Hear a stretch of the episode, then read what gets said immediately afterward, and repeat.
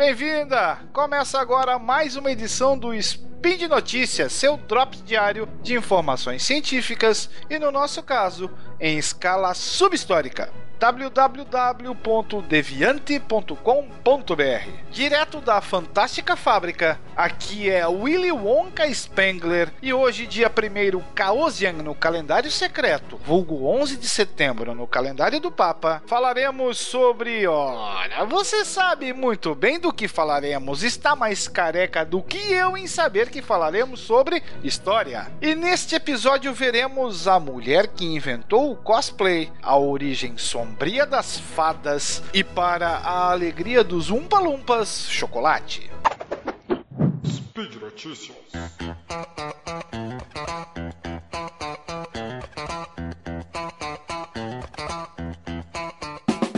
cosplay é enorme, é sensacional, é internacional, é mundial com coberturas incessantes por veículos como New York Times e a revista Time, além de um zilhão de sites pelas internets afora, tornando-se inclusive objeto de estudos acadêmicos. O fenômeno do cosplay é celebrado em convenções de fãs, influencia as tendências diárias de moda, está na primeira fila de grandes concertos musicais, ou seja, nos dias de hoje é uma grande tradição. Ao vestir sua devoção, tanto os cosplayers e principalmente as cosplayers contemporâneas prestam uma homenagem à mulher que inventou o seu hobby, Moroyo, embora provavelmente pouca gente saiba disso, já que sua contribuição à cultura pop tem sido esquecida pela história. Myrtle Rebecca Douglas Smith Gray Nolan, ou simplesmente Moroyo, era uma componente ativa da Sociedade de Ficção Científica de Los Angeles e uma defensora do Esperanto, língua destinada a promover a comunicação e a compreensão entre pessoas de todas as culturas. Obviamente, ela era uma grande nerd entre os anos de 1938 e 1958. Editou três fanzines sci-fi de longa duração e escreveu editoriais para várias grandes publicações sobre o tema. Basicamente, ela foi o equivalente a um youtuber prolífico e influente,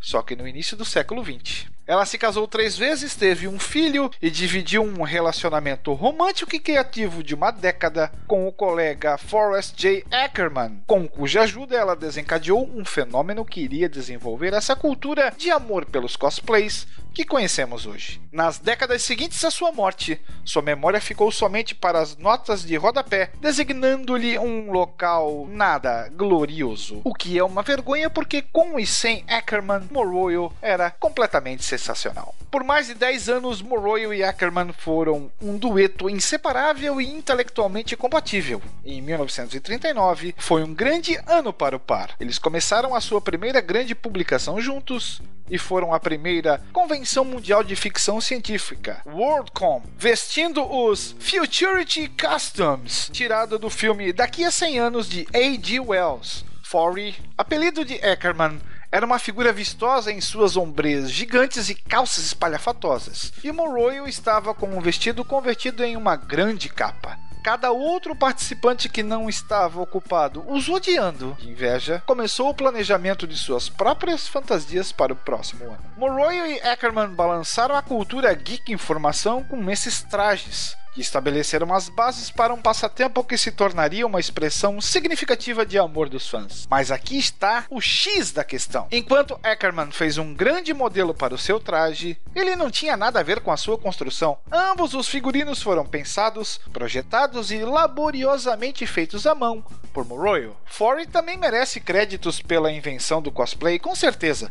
Ele era um homem adulto que corajosamente usava uma capa brilhante pelas ruas de Nova York em 1939. Mas Moroyo era a pessoa que sozinha trouxe a fantasia para o real, quando ela criou e usou seu próprio traje. Dado o foco intenso do cosplay moderno em criatividade e produção individual, é no mínimo bizarro que Ackerman seja frequentemente acreditado como sendo o primeiro cosplayer. Moroyo, que fez os Futurity Customs, merece a maior parte do crédito. Para resumir as próximas décadas de história em uma única frase, a ideia de vestir-se como seus personagens de ficção favoritos virou uma tradição. Depois de 1939, concursos de fantasia tornaram-se uma tradição anual na Worldcon, atraindo mais e mais participantes a cada ano. Mas quando o escritor japonês Nobuyuki Takahashi visitou a Worldcon Los Angeles em 1984 e cunhou o termo cosplay para descrever a experiência para os leitores de volta para casa,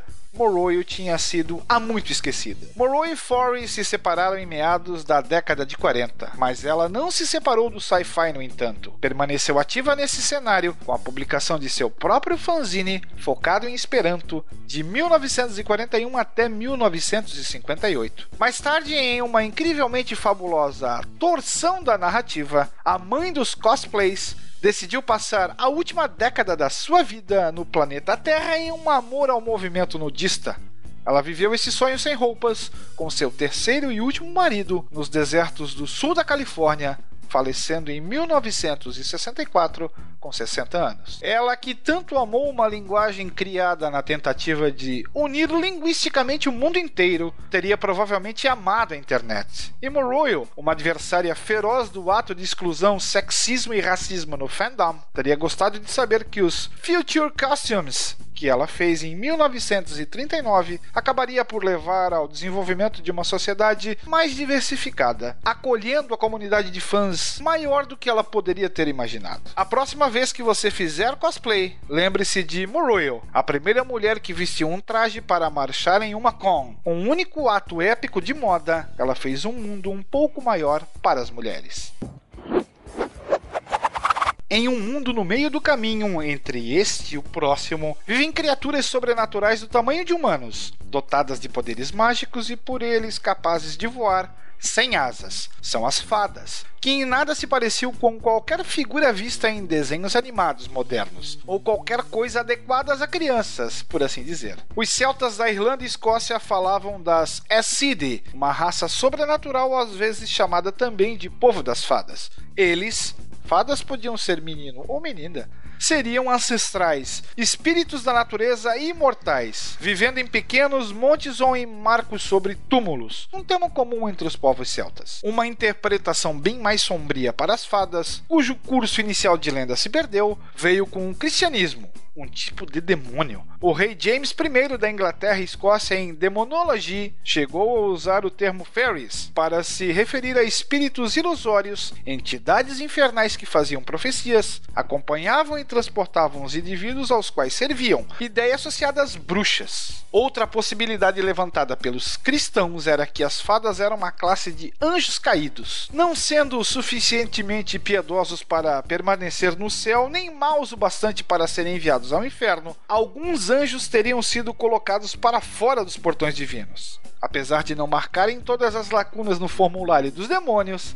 eram vistos como súditos de Satã. O século XIX já chegara quando, em círculos teosofistas da Inglaterra, a crença na natureza angelical das fadas veio com os Devas, termo importado do sânscrito representando entidades que orientariam processos da natureza, como a evolução dos organismos, e o crescimento das plantas. Os tipos mais terrestres incluem espíritos naturais, elementais e fadas, então descritas como coloridas, mas ainda do tamanho de um ser humano. Na obra The Coming of Fairies do britânico Arthur Conan Doyle, sim, o pai do Sherlock Holmes, tem fotos do suposto aparecimento de fadas na cidade inglesa de Cottingley. Na verdade, uma farsa de recorte e colagem de duas pré-adolescentes desmascarada anos depois. E cita o teosofista E.L. Garner e sua comparação de fadas com borboletas, cuja função seria prover uma ligação essencial entre a energia do Sol e as plantas do planeta Terra. Seu aspecto já havia se transformado. Pequenas nebulosas com um núcleo de faísca brilhante, como as borboletas, donas de asas, e bem, bem mais boazinhas.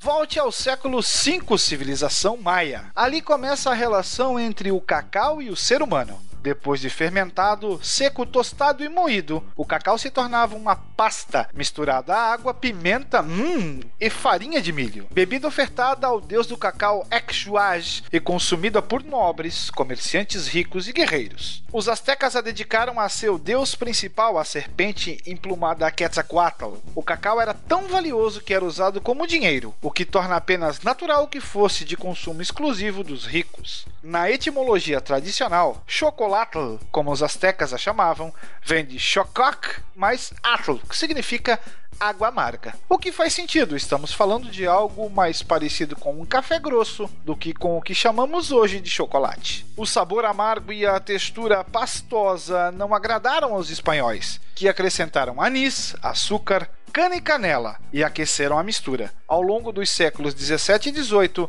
nesse formato, a bebida fez sucesso na nobreza europeia. O chocolate permaneceu exclusivamente líquido por séculos. Isso começou a mudar em 1828 com a criação pelo holandês Conrad von Houten de um maquinário para extrair a manteiga do cacau. A ideia era só produzir um pó menos gorduroso e mais prático. Fez sucesso e a manteiga se tornou um resíduo da produção. Até 1847, quando a empresa inglesa J.S. Fry Sons misturou de volta a manteiga ao cacau com açúcar refinado, surgia um produto completamente diferente do que se entendia por chocolate. A barra de chocolate. Em 1879, entra o leite em pó por Henri Nestlé. Os Estados Unidos têm uma história à parte. A primeira barra foi produzida em 1900 pela Hershey's. O método é um segredo industrial que quebra os ácidos graxos do leite, gerando o ácido